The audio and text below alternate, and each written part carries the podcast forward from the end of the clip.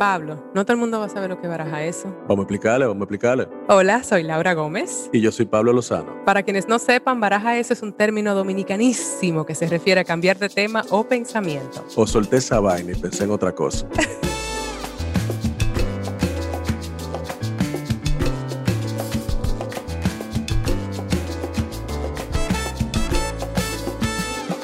Pablillo, hola. Hola, ¿qué tal? Este es un día muy emocionante para mí personalmente. Bueno. la verdad, mira, la verdad venía pensando mucho eh, en este proceso. Y, venía pensando cómo, cómo damos inicio a este proyecto, a esta idea que se ha ido desarrollando por un buen rato ahora.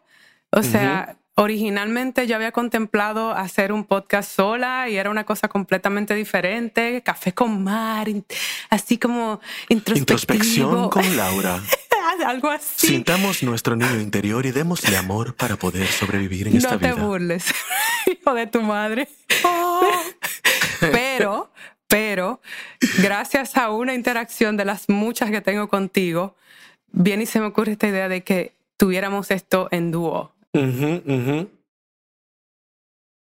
y venía pensando que parte de la razón que, por la que hemos llegado acá es porque los dos estamos en este lugar como de qué cliché, de búsqueda existencial. Sí, sí, claro. como que no encaja en ningún sitio. O sea, estamos como en el limbo ahora mismo. Como que no encajamos. Pero al mismo tiempo estamos creando, eh, tú sabes, al mismo tiempo nos acompañamos creativamente. Yo te voy a decir una cosa, cuando tú me dijiste lo de la idea de hacer el podcast juntos, yo dije, es una locura, porque, o sea, yo hablando, tú sabes, como que nunca me hubiese ocurrido de que ser alguien público y hablar. Y... Pero, sin embargo, ahora yo entiendo que parte de ese mismo camino creativo que tú y yo tenemos, yo creo que esto va a ser una, una piedra angular en ese camino. O sea, yo, nosotros estamos haciendo un montón de cosas como que van a orbitar alrededor de esto yo creo que vamos a, conocer mucha gente que va a llegar a este espacio y que vamos a poder crecer con ellos, tú sabes. O sea, yo creo que artísticamente y a nivel del alma nosotros vamos a crecer mucho con este espacio. Y yo te quiero dar gracias por invitarme a ser parte de él, de verdad. Y yo te quiero dar gracias por decir que sí, porque parte también de la razón por la que esto existe es porque yo estoy como en una búsqueda también de identidad. Y lo digo no solamente como persona, o sea, a mí un poco el público que me conoce me conoce como actriz por muchos años. Yo he tenido una identidad actoral por muchísimo tiempo que realmente ahora a, mi joven edad de 41 años, estoy comenzando a redefinir. Eh, una de las razones que tú ya me has hablado mucho es porque a veces siento que cuando uno se casa con esta idea de lo que uno es, y entonces las cosas no se dan de acuerdo al plan preconcebido que es la vida, casi nunca se da así.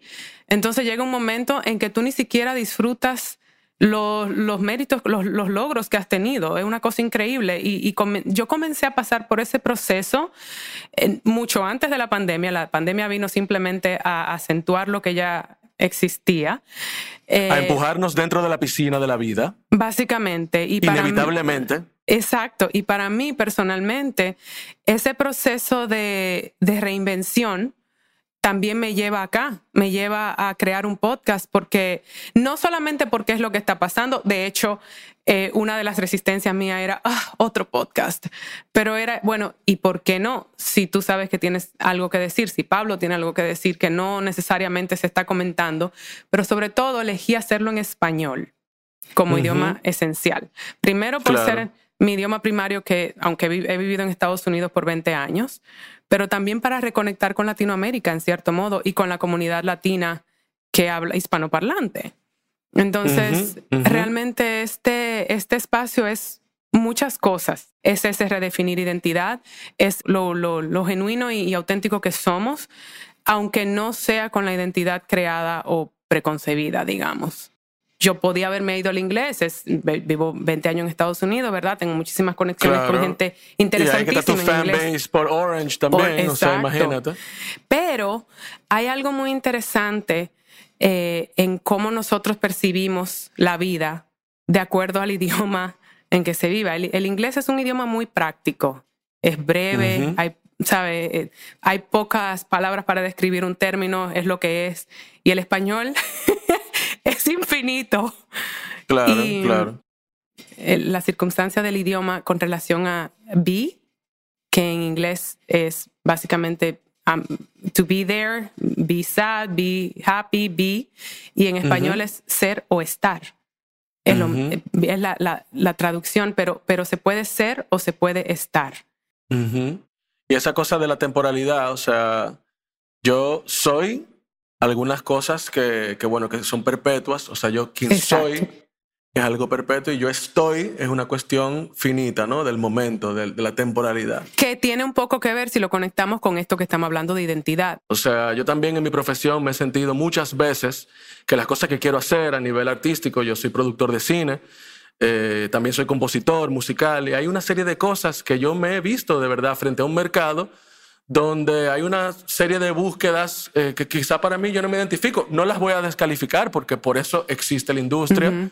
Por eso existen los diferentes gustos, pero sí sé que un espacio como este, yo sí lo hubiese agradecido en su momento. Tú sabes, como que yo no he escuchado un podcast en español como el que nosotros estamos planeando hacer. O sea que si tú te sientes que no encaja. Este era el lugar para ti. Los raros, los freaks, lo que se sienta. De hecho, te confieso que, bueno, tú lo sabes, en mi familia yo mi apodo es la diferente. Así me dice mi hermano, así siempre me dicen. Y es realmente una, una etiqueta que yo llevo con mucho orgullo porque no siento que quiero ser como todo el mundo. Es me agrada esa idea. Eh, y viene desde la infancia. Entonces, yo realmente, eso es parte también de, de, mi proceso de reinvención, es que a los nueve años yo, fue la primera vez que yo tomé una clase de teatro fue la primera vez que yo sentí como una, una cosa por dentro, un júbilo, una sensación de... Era una combinación de libertad, alegría, atención, porque obviamente en un escenario... Claro, claro, claro. era una cosa, una combinación de cosas. Pero a partir de ese momento, hasta los 21 años que me fui a Estados Unidos, me dieron mucha libertad gracias a mis padres por esa libertad que siempre he tenido el beneficio de, de tener. Eh, pero también había ese elemento de no encajar en la escuela, en, ¿sabes? Yo siento incluso a, mis amigos de ese entonces, yo les decía, yo me siento como que yo estaba, como que mi, mi adolescencia estuvo como dividida y fue muy diferente a la tuya. Quiero paréntesis, Pablo y nos conocemos desde los 17 años de edad. Nos conocimos en la universidad. Claro, nosotros somos pana. pana de muchos años, pero también nuestra amistad ha evolucionado. Y tú estabas en un lugar y yo en otro. Yo creo que tú eras de la gente cool. Yo era como de la gente medio, no sé, como en el medio, como me juntaba. Y eso es interesante que tú lo digas, porque tú dices que yo era de la gente cool, sin embargo, yo me considero que yo estaba sufriendo muchísimo, tú sabes, o sea, yo me sentía en una sociedad completamente diferente a mí, tenía que estar todo el tiempo bajo la influencia de, algún, de alguna cosa psicodélica para poder lidiar con, con, un espacio que yo entendía que no me, que no me entendía a mí. Tú sabes, o sea, y, y, y, yo siempre te veía a ti como que tú sí eras como la gente, como que todo el mundo te quería, como que tú eras una persona estudiosa, como que tú eras muy organizada, tenía como tu, tu vida tú sabes, tú sabías lo que tú querías hacer y tú sabías que cuando tú te graduaras de la universidad tú te ibas a ir a Nueva York, que ibas a hacer ta, ta, ta. Y yo no tenía idea de lo, que, de lo que yo iba a hacer en la vida, tú sabes. O sea que esa percepción es, interesante, Para, que, para que tú veas que el corazón de la llama nada más lo conoce el cuchillo. Ojo, yo en ese tiempo era tan organizada, tan determinada, eso sí, una tenacidad, porque yo me quería ir, porque yo sentía que yo no encajaba en República Dominicana, porque yo no tenía un espacio, porque a mí no me iban a abrir las puertas de la actuación, porque yo tenía años eh, tratando de entrar en el mundo del teatro y era como muchos obstáculos y yo no era de una familia artística, entonces era como que no, no cabía en ese espacio y sentía una necesidad enorme de liberarme de todas esas eh, de todas esas puertas que de irte, de irte y, redefinir quién y eso es muy importante que la gente no entienda. Nosotros somos isleños y el isleño se crece rodeado de mar que mucha gente piensa que ese mar es una diversión es una playa y nosotros lo vemos como una cárcel tú sabes. Y eso es interesante que la gente entienda esa visión del isleño. Nosotros crecemos con ganas de conocer lo que hay más allá de ese mar. Cierta, tú sabes, sobre todo gente como tú y como yo, que somos críticos, tú sabes, que somos... Observadores, eh, sí. eh, Exacto, que estamos incómodos con la realidad que nos rodea, tenemos una opinión, ¿tú entiendes? Nosotros crecemos con esas ganas de conocer lo que hay del otro lado del mar. Y muchas veces a nosotros los isleños, lo veo también contigo y con mucha gente en la diáspora, entonces aprendemos a amar nuestra isla, pero desde otra perspectiva. Eso es así. Desde otra perspectiva. Y entonces después volvemos y, y, creamos una relación, tú sabes, con nuestra isla, pero ya también con, con el planeta. Y yo pienso que los isleños tenemos más somos más propensos a entender que todos los seres humanos somos ciudadanos del mundo. Sí, y está ese tema que tú acabas de decir. Yo emigré yo me fui a Estados Unidos con, debo añadir y debo aclarar, con cierto privilegio. Yo nací en Estados Unidos, o sea que ya yo era gringa. Yo no tuve que pasar por el proceso de hacerme ciudadana. Eso fue porque mis, gracias a Dios, gracias a Dios la mis padres fueron los inmigrantes opuestos. Mi padre duró nueve años estudiando en Estados Unidos, había casado con mi mamá, duraron allá tres años. Y mi papá tuvo una visión y pensó, yo no quiero criar a mis hijos en Estados Unidos, quiero volver a mi tierra. Y en, los, en 1980 ganando 500 dólares a la semana, decidió hacer una apuesta y volverse a Santo Domingo a ganar 500 pesos al mes. Los amigos le dijeron, tú estás loco, ¿qué tú vas a hacer? ¿Cómo vas a tirar todo eso?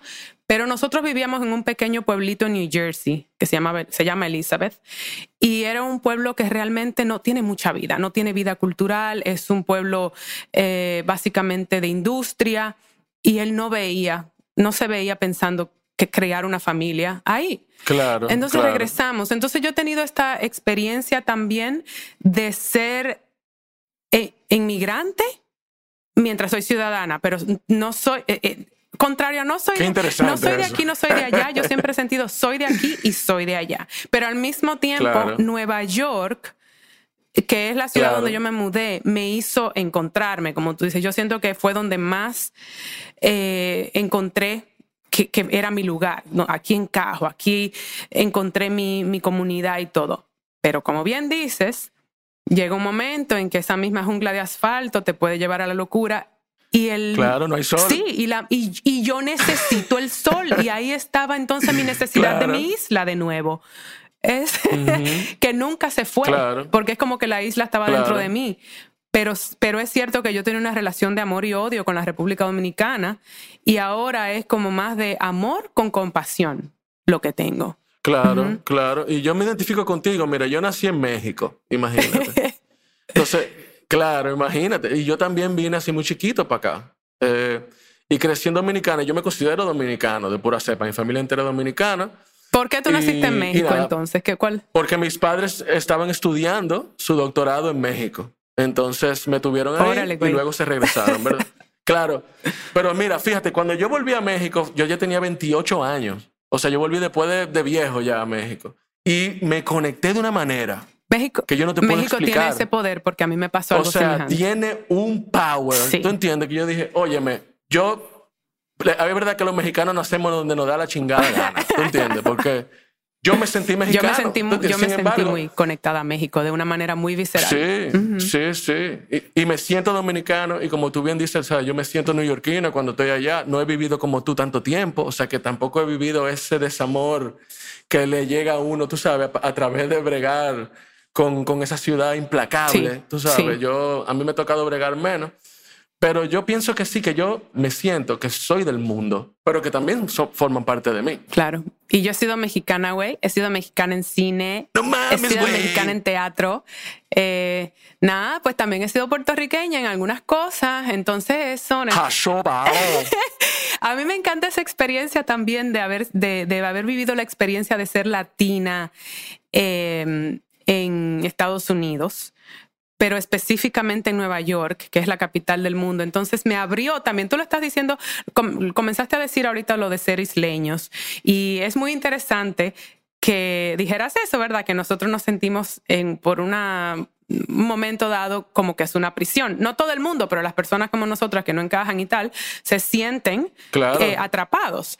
Y cuando en realidad se supone que esto es el paraíso eh, eh, de, los turistas, sí, ¿verdad? claro. I live where you vacation a veces no es tan fabuloso para el que está ahí. Bueno, mano. Para el que no puede salir, imagínate el que no puede obtener una visa, pero se quiere ir. Imagínate lo que es el mar para esa persona. La visa para un sueño. O sea, es el choque, exacto. Él avisa para usted, es el choque con la realidad de que usted está destinado a quedarse aquí en esta jaula, porque nosotros dentro de lo que cabe, somos privilegiados. Exacto, estamos en el paraíso y lo estamos, pero hay que redescubrir eso o descubrirlo, de hecho, por primera vez hasta que, Y, que tu realidad te permita disfrutar eso. Entonces, es como eh, en este lugar en que nosotros nos encontramos que yo siento que haberme ido a Estados Unidos eh, me permitió además conectar, como tú dijiste, con otras culturas, no solamente del, de, bueno, primero de Latinoamérica, que fue una cosa muy hermosa para mí, porque hay algo muy particular que sucede cuando vives fuera y en, en, un país como Estados Unidos, donde entonces ya tú no, ya yo no era dominicana, yo soy latina. Eres parte de algo más grande. Entonces también pasa eso, ¿verdad? Cuando eres isleño. Nosotros los isleños creemos que nosotros somos continentes. Hasta que tú... Claro, no, no. Y que somos los mejores. O sea, yo decía, yo soy el mejor cineasta del mundo. Hasta que llegué a Nueva York, compadre. Tú sabes. Y ahí tú entiendes, ay, no, no. No, perdón, discúlpenme, gracias. Eh, yo tengo, tengo mucho que aprender, tú sabes. Sí, sí, y eso de, Latino Power, de comunidad, el sentido de comunidad, sí.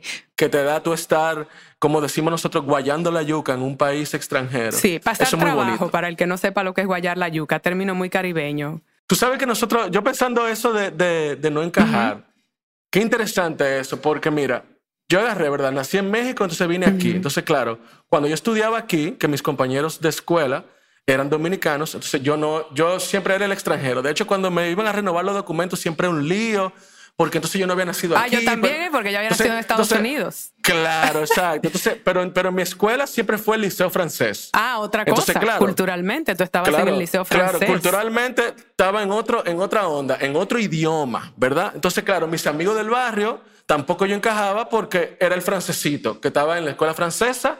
Que, aclaremos que aquí el liceo francés es como de un alta, hay que tener un poder adquisitivo de cierto nivel, no necesariamente que tu familia lo tuviera, pero era una escuela de, no, no, Mi familia, exacto, mi familia hizo un, sacrificio, tú sabes, para ponerme ahí. Pero claro, en el barrio entonces era como, ah, no, este tipo es el francesito, tú sabes. Entonces después llegamos a la universidad y entonces en la universidad yo no me identificaba con nada porque yo acababa de salir de un espacio, 12 años, donde no se hablaba ni siquiera español casi. Correcto. A entrar a esta cosa súper dominicana.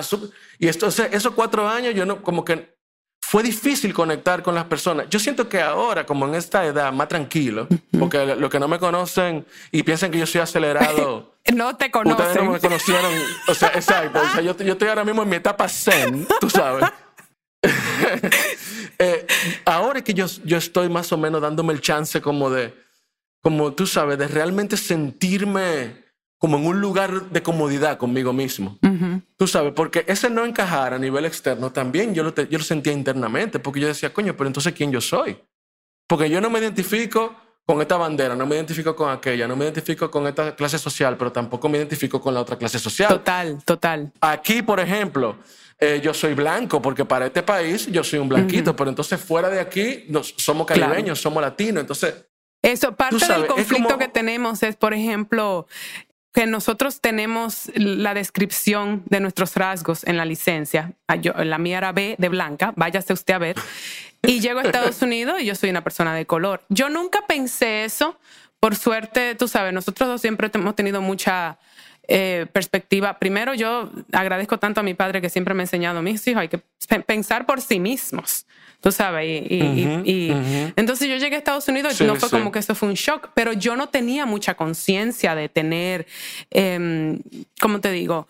Eh, identidad como, como latina o identidad, esas cosas las comencé a aprender en Estados Unidos. Me ayudó muchísimo porque siento que sí tuve mucha empatía y conecto mucho con esa causa, pero al mismo tiempo no me definía, no, no tengo los no sé si llamarle los conflictos que tienen algunos latinos en Estados Unidos, que yo los entiendo, pero no los padecí creciendo.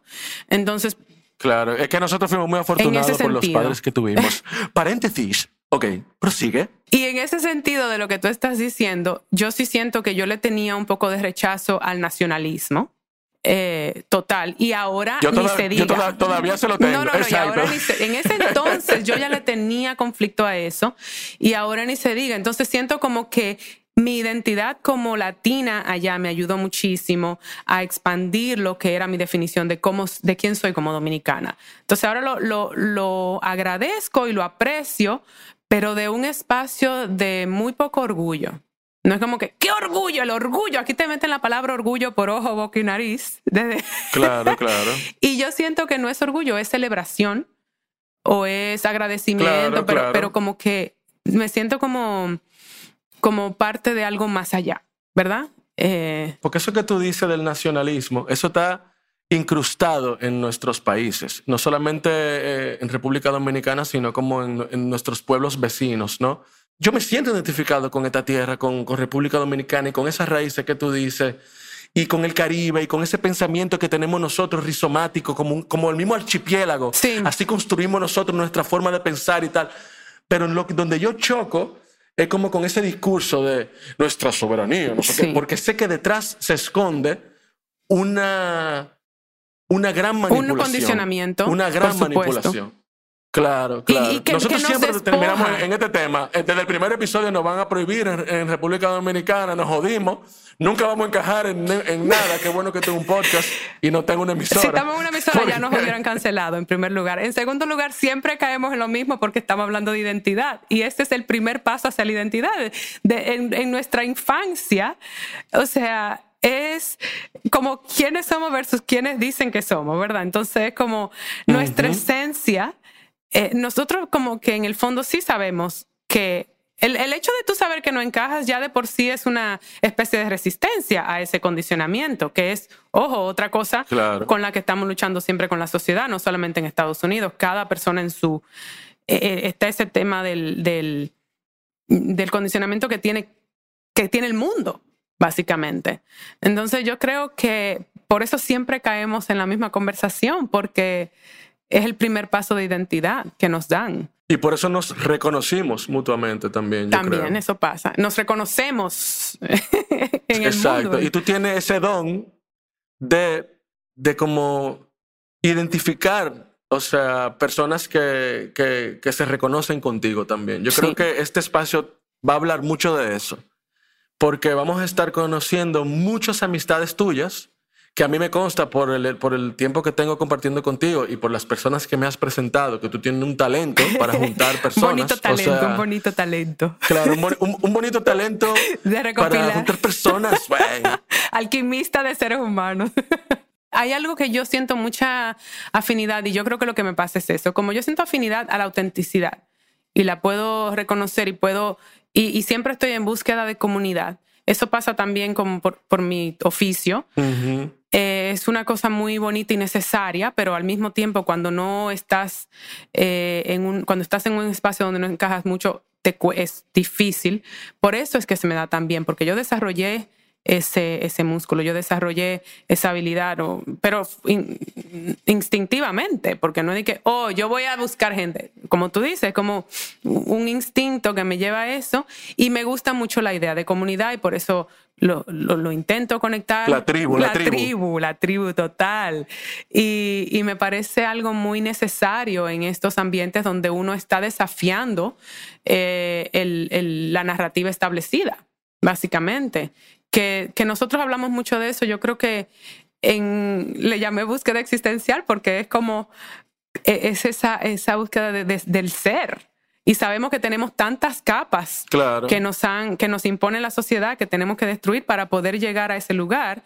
Y nosotros, por diferentes motivos, tú y yo, eh, hemos llegado a ese lugar. Tú has tenido unas experiencias de vida que, mm, si quieres compartir, podemos hablar de eso. Sí, claro. Eh, y yo por otro camino. hablar de eso. Sí. Porque te conozco Eso es muy interesante que tú lo mencionas. O sea, yo siento que cuando yo toqué fondo, ¿verdad? En mi vida, porque eh, yo soy una persona que, que, soy sobreviviente de un montón de excesos. O sea, yo, yo fui músico mucho tiempo, artista.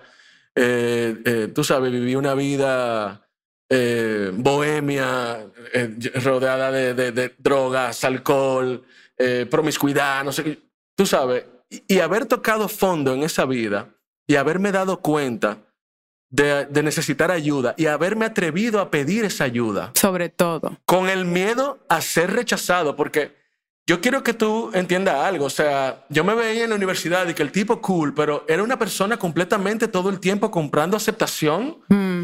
Eh, yo, yo me transformaba de acuerdo a lo que yo pensaba que yo tenía que ser para que las otras personas me aceptaran y me admiraran. ¿Tú entiendes? O sea, y así tuve un programa de televisión en vivo, fui presentador, cantante de una banda. una banda de música. Haciendo, es claro, haciendo, haciendo este personaje que yo me construí, tú sabes, poniéndome esas caretas que tú dices, por ese miedo al abandono. Entonces, imagínate lo que es para una persona con ese perfil y con esas adicciones, ¿no? Porque al final todos esos excesos se reducen a una adicción, a, a una obsesión a, ser aceptado, a ser amado, pero buscando el amor de una manera distorsionada, ¿verdad? Por una serie de asuntos que, bueno, que luego nos podemos meter profundo, porque en terapia ya yo pude ir entendiendo la terapia, maravillosa terapia. Claro, la maravillosa terapia.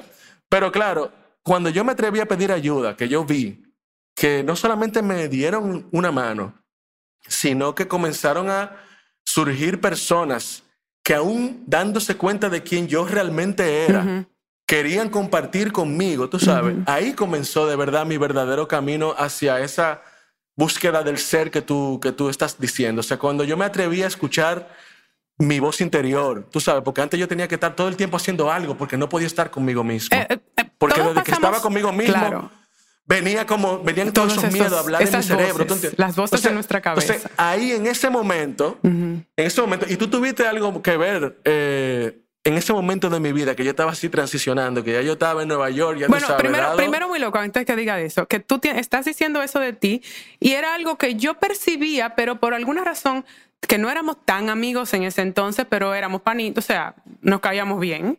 Claro. Eh, y en alguna que otra ocasión salimos juntos por ahí por, tus, por tus mundos en los que yo quería en los que yo quería encajar pero no encajaba porque yo no era ni, ni del ni era muy cool ni tampoco demasiado o sea ni nerd era como una cosa bien rara. Entonces quién cuando yo te veía en esos eh, espacios te veía tan cómodo según yo en espacios donde yo no sabía cómo entrarle y que esa gente no me abría la puerta y cómo le hago. Y Pablo, tan cool y si entra. Y mira lo que tú me estabas diciendo, estabas con tanto dolor. Yo estaba un poco, era confundida. Y, y, lo digo porque para aclarar que nos conocíamos, teníamos cierta amistad superficial, ¿verdad? Pasan los años, mm, yo me fui a Nueva York, de alguna, de alguna manera nosotros nunca perdimos del todo la conexión, quizás nos veíamos cada vez que yo veía a Santo Domingo o algo así, pero no constante. Claro, era así. Y luego nos encontramos en Nueva York y tú estabas en un proceso de casi tocando fondo, que además te voy a preguntar qué tipo de yo consejos. Yo estaba bajando por el, por el, down the rabbit hole, yo estaba, ¿verdad? y ahí nos juntamos. Sí. Y yo comencé de nuevo como a conectar con otra parte, tú sabes, humana de, de, de las cosas. Y claro, obviamente, ya ahí yo vi en ti una capacidad como de, pero yo puedo quizá trabajar con esta jeva, podemos comenzar a hacer cosas creativas juntos. Y como que medio enganché de nuevo con unas ganas de hacer proyectos y de hacer cosas.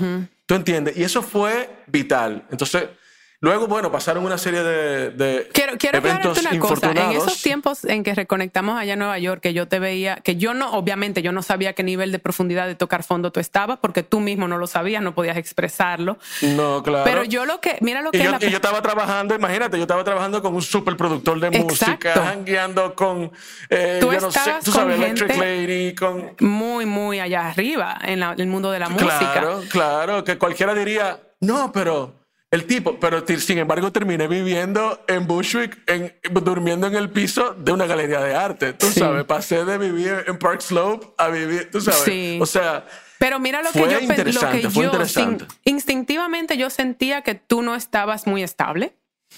Eh, no era algo que tú me permitías, o sea, lo que tú me daba mucho acceso. Yo siempre te he dicho eso muy gracioso porque no era como que tú me alabas ahí, tú sabías como, al contrario, yo creo que tú venías hacia mí como cuando gravitabas hacia esa búsqueda de, de la sanación. Claro.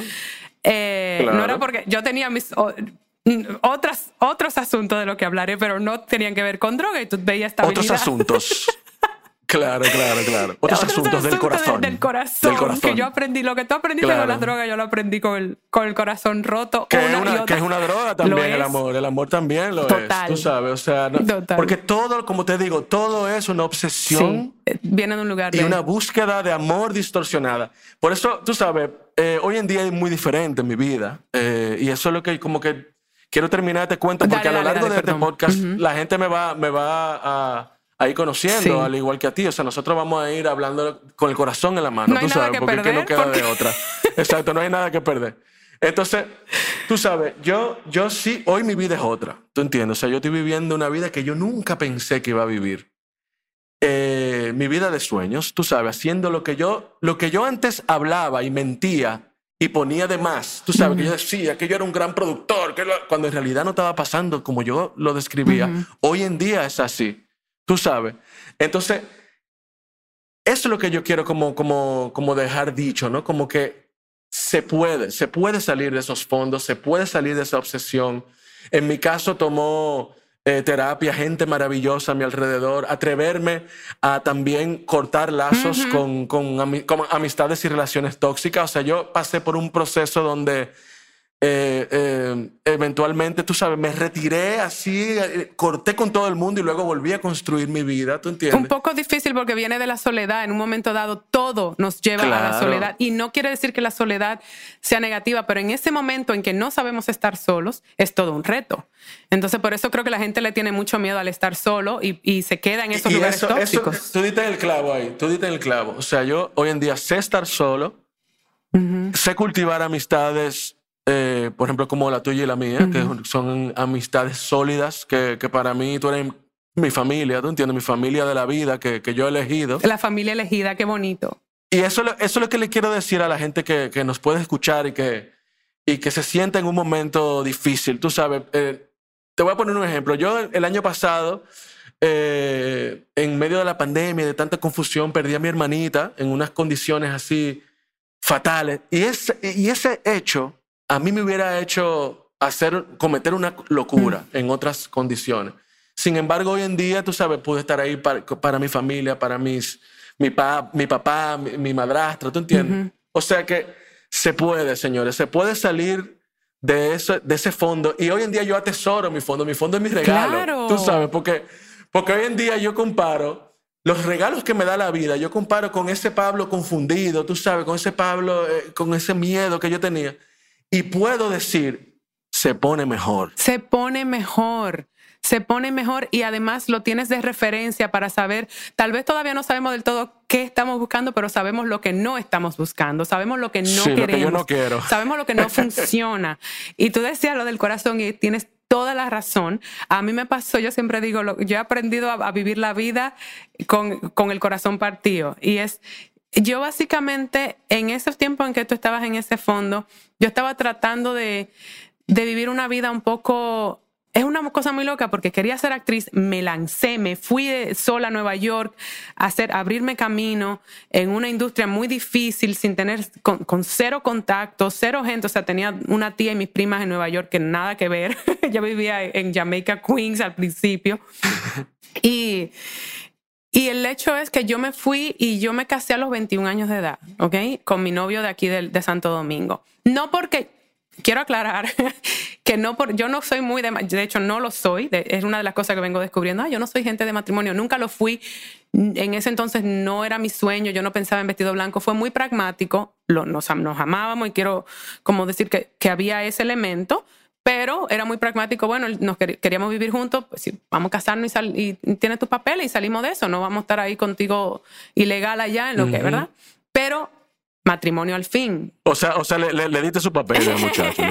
Sí, muy, muy, muy feliz por eso, por él. Salió ganando, salió ganando. Los dos, porque entonces me di cuenta que esos siete años que nosotros duramos juntos, siete años, yo estuve casada todos mis veintes, yo estuve con una persona que realmente me dio la estabilidad que yo no tenía en ese momento. O sea, que no fue un error, a pesar de que yo puedo decir, ah, ¿para qué me casé? Un divorcio. No, eso era un pequeño eh, un, pequeño trocito de hogar en un momento en que yo no tenía absolutamente nada de qué sostenerme, buscando una carrera inestable que me dio, me ha dado dolores de cabeza, eh, mareo, y, y, como por ese momento eso funcionó hasta que no. Y una de las razones que no, o la primordial, era que él quería hijos y yo no. Vete tú a ver otro, otro layer. Ese otro súper tema, claro, de las mujeres y Latinoamérica. Y lo vamos a tener porque ya tú sabes que yo he escrito una obra de teatro, un guion que tú y yo vamos a producir juntos.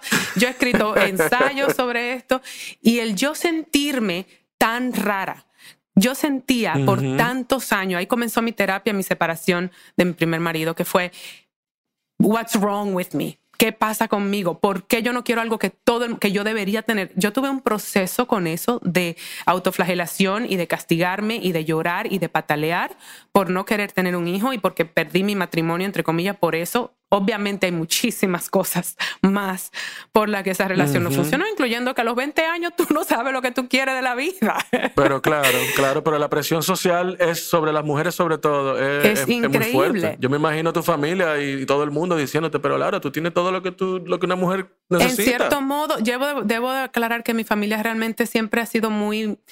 Me ha apoyado mucho en mi espacio de libertad y como Laura es Laura, Laura es la diferente, ella siempre va a hacer una cosa diferente. Claro, claro apoyaron muchísimo. Tu mamá lo sufre, pero no se mete contigo. Exactamente. Pero mi papá no era muy partidario de que yo me casara. No con él, sino que me casara. Él decía, pero tú fuiste a Estados Unidos a ser actriz. Era mucho eh, apoyando mi libertad. Pero en ese proceso de mi separación, de cuestionarme esas cosas como mujer y como mujer caribeña y como dominicana, era como que más capas y más capas de presión social y de lo que debo ser como mujer y todo eso. Vino entonces este proceso de divorciarme a los 29 años, ser soltera por primera vez, incapaz, como tú dices, también de estar sola, no saber, y no, lo mío no eran las drogas, era como que cada tipo con el que yo salía es, ese es. Este, este, como que este, si una relación o una pareja me va a salvar la vida, o eso es lo que me va a dar identidad. Exacto. Exactamente. Entonces, todo ese proceso que luego hasta que tuve una pareja de tres años, que fue una ruptura que me partió en 15, yo no lo puedo explicar. Ese fue mi fondo. Ese fue mi fondo, porque era como que yo había creado esta expectativa y esta narrativa de vida hasta el punto y lo quería muchísimo. Y fue una relación muy bonita, pero también muy difícil, porque era como que yo quería hacer que él fuera algo que él no era y él estaba viviendo una vida en la que él no encajaba. ok, era un hombre que, rumano que trabajaba en, o sea, como obrero, en o sea, tenía una compañía de construcción con esta actriz que lo llevaba a este mundo que él no conocía y yo tratando de encajar en este, e, en este espacio tradicional, porque eran sumamente tradicionales eh, rumanos como el, el, cliché más grande que te puedes imaginar, ese era. Entonces, nosotros existíamos bien en nuestra burbujita, pero en el momento que había que lidiar con la realidad, cero. Y yo quise hacer que esa relación funcionara a como de lugar, tan fuerte fue la situación que yo hasta me convencí a mí misma. Yo hacía terapia y decía, tú puedes tener un hijo, tú vas a tener un hijo, tú no vas a perder otra relación porque tú no vas a tener un hijo. Porque qué anormal es tú, o sea, ¿qué pasa contigo tú? Porque él también quería un hijo. No me presionaba en absoluto, pero él decía como, if you can have a child, you should have a child. Si puedes tener un hijo, hay que tener un hijo. Y yo decía... Esa es la visión católica, ortodoxa, romana, apostólica.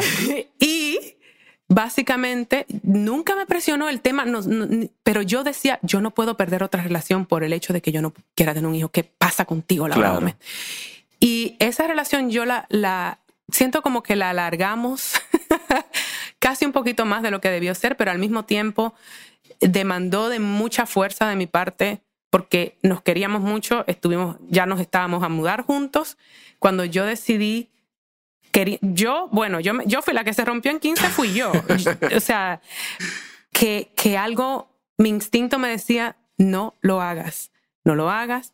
Y que teníamos muchos conflictos que no es solo mi historia para contar, entonces no quiero tampoco ahondar mucho en eso porque él no estaría aquí para defenderse, pero, pero había mucho tema básicamente de que éramos un pajarito y un, y un pececito enamorado y dónde vamos a vivir. ¿Sabes? Básicamente era eso. Entonces mi instinto... Eso puede ser una buena animación.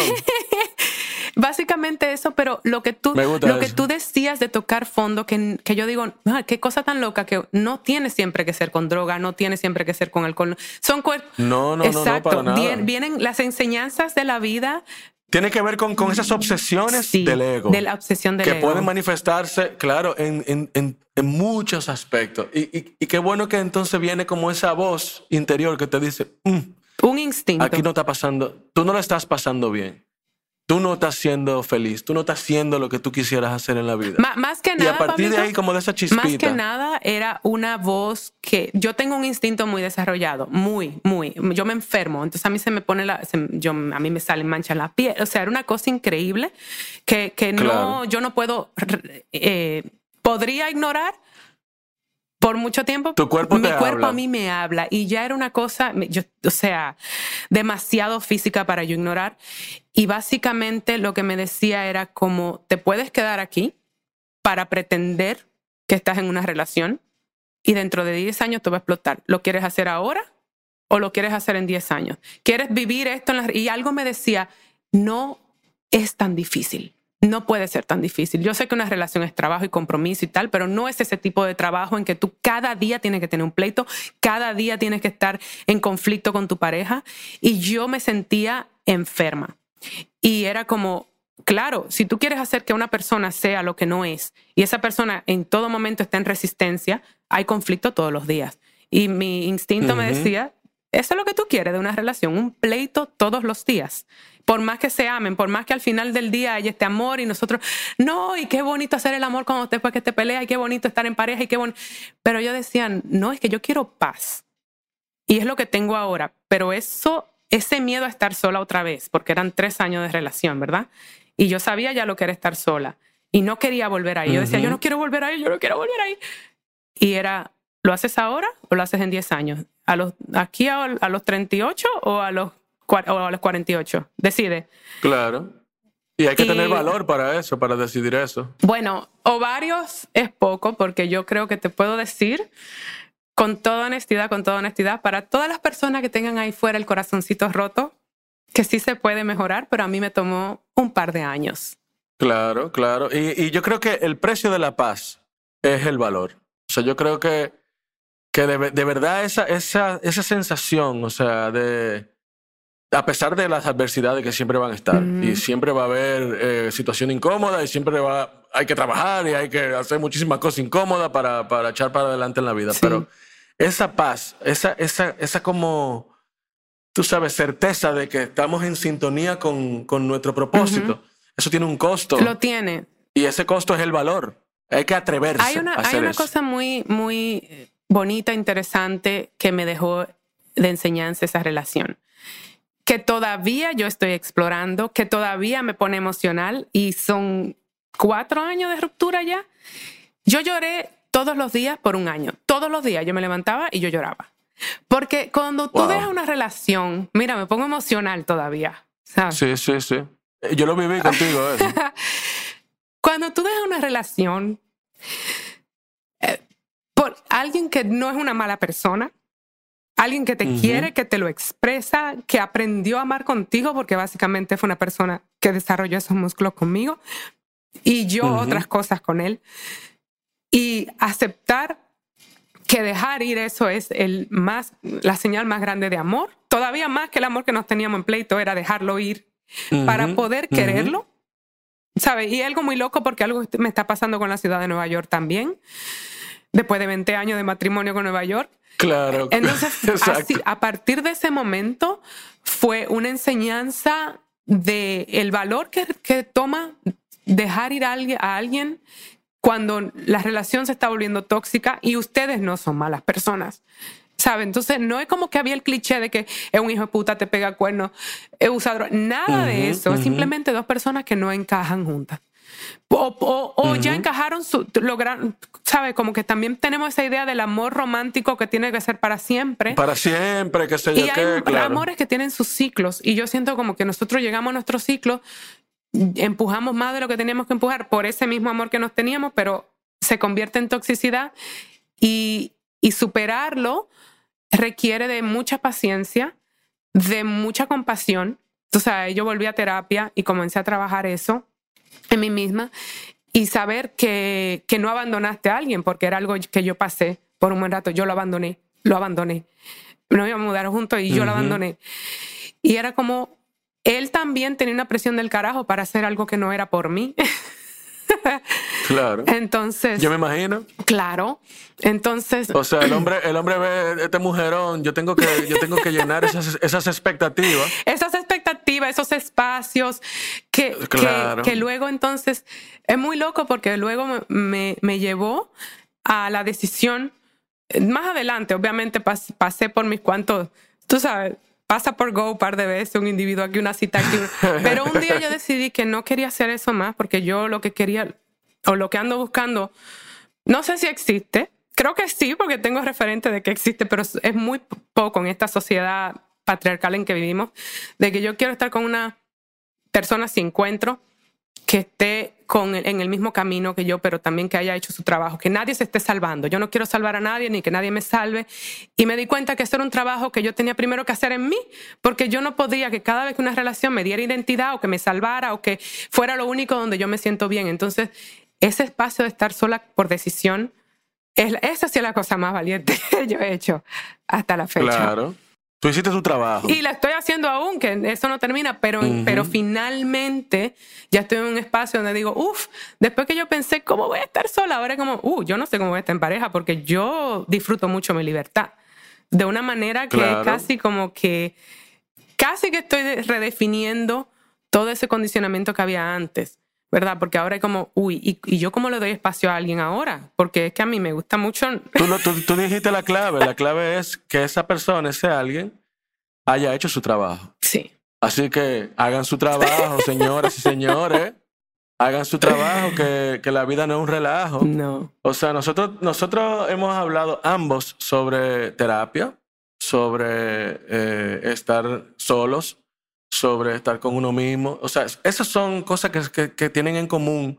Yo creo que todas las personas que, que están en una búsqueda, tú sabes, emocional y espiritual y personal como, como real, como de, de trascendencia. Y que básicamente yo creo que un lugar al que la vida nos lleva tarde o temprano. Algunas personas tienen experiencias o circunstancias que los... Sí, nos lo merecemos, no lo merecemos. Yo, yo creo que todo el mundo la tiene. Hay gente que la observa antes y alguien que eventualmente la vida te forzará a hacerlo. Y, nosotros decidimos hacerlo porque la vida nos dio el primer aviso y el segundo y no llegar hasta, hasta el abismo para parar y decir, bueno, bueno, vida, dime, la vida es lo que es. Es lo mismo para todos.